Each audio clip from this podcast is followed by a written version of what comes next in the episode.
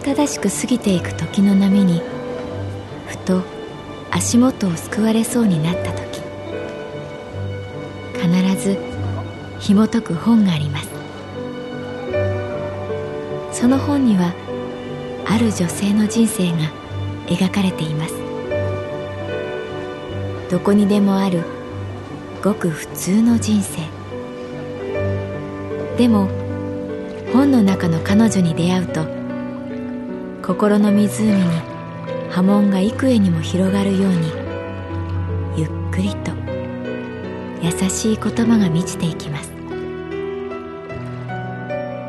今日はどんな彼女に会えるでしょうか？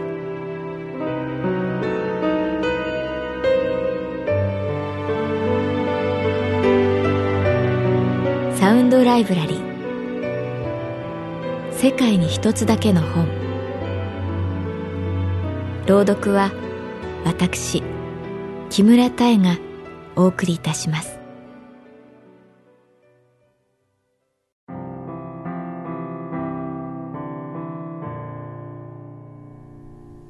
私の名前は月原かな子。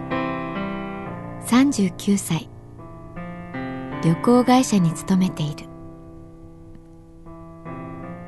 同じカウンター業務をしている同僚の美香ちゃんがこの3月で神保町支店を去ることになった。いわゆる寿退社。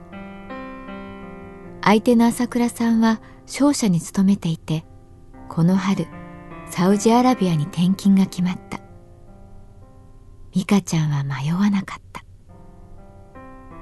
苦楽を共にしてきた仲間が離れていくのは寂しいけれど美香ちゃんの笑顔を見ていたらこちらまでニコニコしてしまう。それくらい彼女は幸せそうだった。美香ちゃんのお姉さんは小さい頃から美人で運動も勉強もできて礼儀正しく先生からももちろん親からも信頼されていた。そんなお姉さんに比較されて育った美香ちゃん。でもお姉さんのことが大好きだった。そのお姉さんが中学1年の夏に交通事故で亡くなってから美香ちゃんの辛い日々が始まった。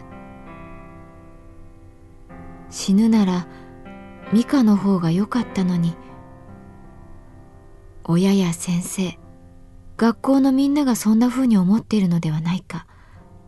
そしてついには自分自身もそう思うようになった。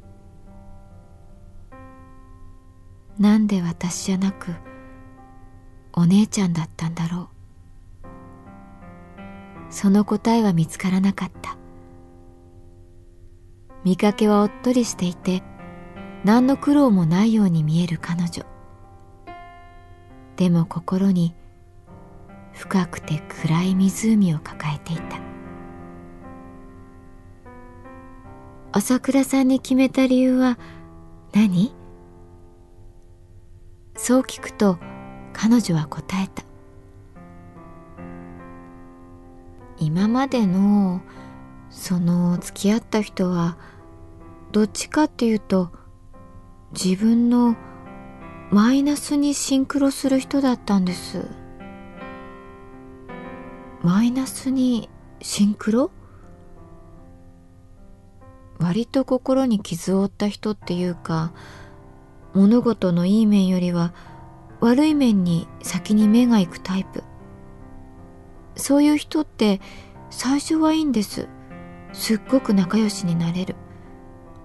でもだんだん辛くなるっていうか埋め合うのが。でも朝倉さんは私とまるで逆なんです。朝倉さんのまっすぐで濁りのない瞳を思い出した。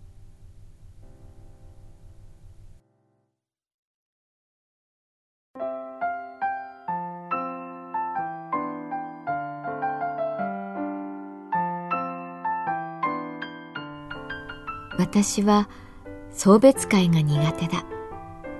父の仕事の関係で転校が多かった。一番短い学校で半年。中には律儀に送別会をやってくれる学校もあって、申し訳ない思いでいっぱいだった。だから自分がされるのは今でも気恥ずかしいというか恐縮してしまう。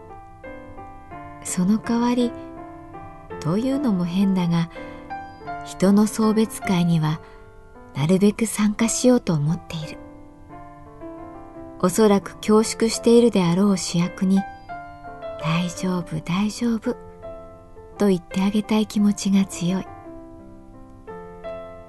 誰も出席したくない送別会の幹事をやったことがある。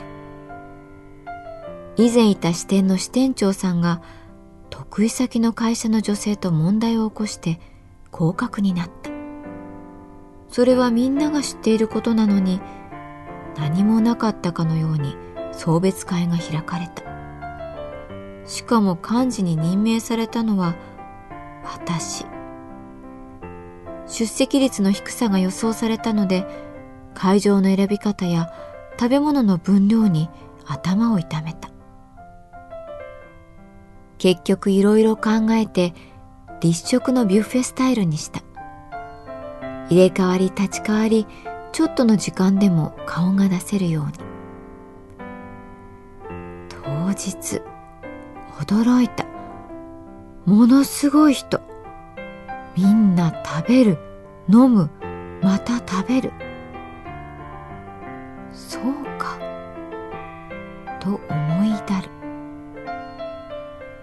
ティは心で集まった人が多いほどそんなに食べない。そこまで飲まない。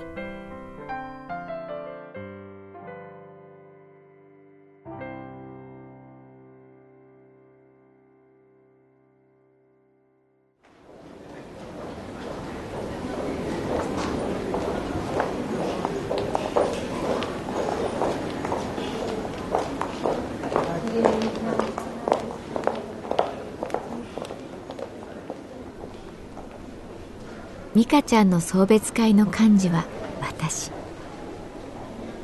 こんなにも彼女は男性社員から注目されていたのかと驚いた。みんな口々に「ああ実は好きだったんだよな」とか「ぐずぐずしていなきゃな。俺にだってチャンスはあったのかもしれないのに」などと勝手なことを言っている。花やプレゼントを受け取る美香ちゃんは頬を真っ赤にして綺麗だった。この送別会実はサプライズを用意していた。と言っても発案は私ではなく朝倉さん。あの月原さん慌ただしく彼女を辞めさせてしまい結婚式や披露宴もやらないままサウジに行くんですよ僕たち。だからせめて彼女の送別会で一言ご挨拶させてください。あ彼女には言わないでください。きっと反対されますから。直前まで美香ちゃんに言いそうになったけれどなんとか踏みとどまった。朝倉さんの優しい思いが伝わってきたから。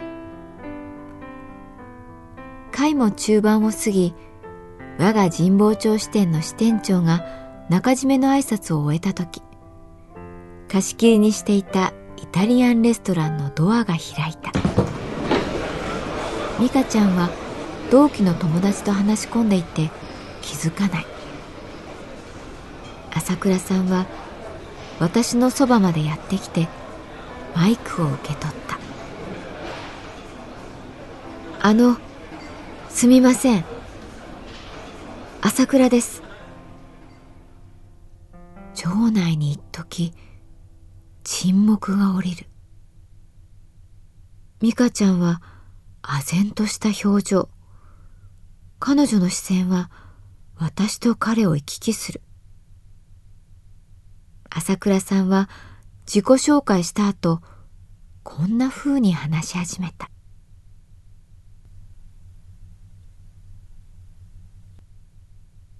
せっかくの社内での会に押しかけてしまい、すみません。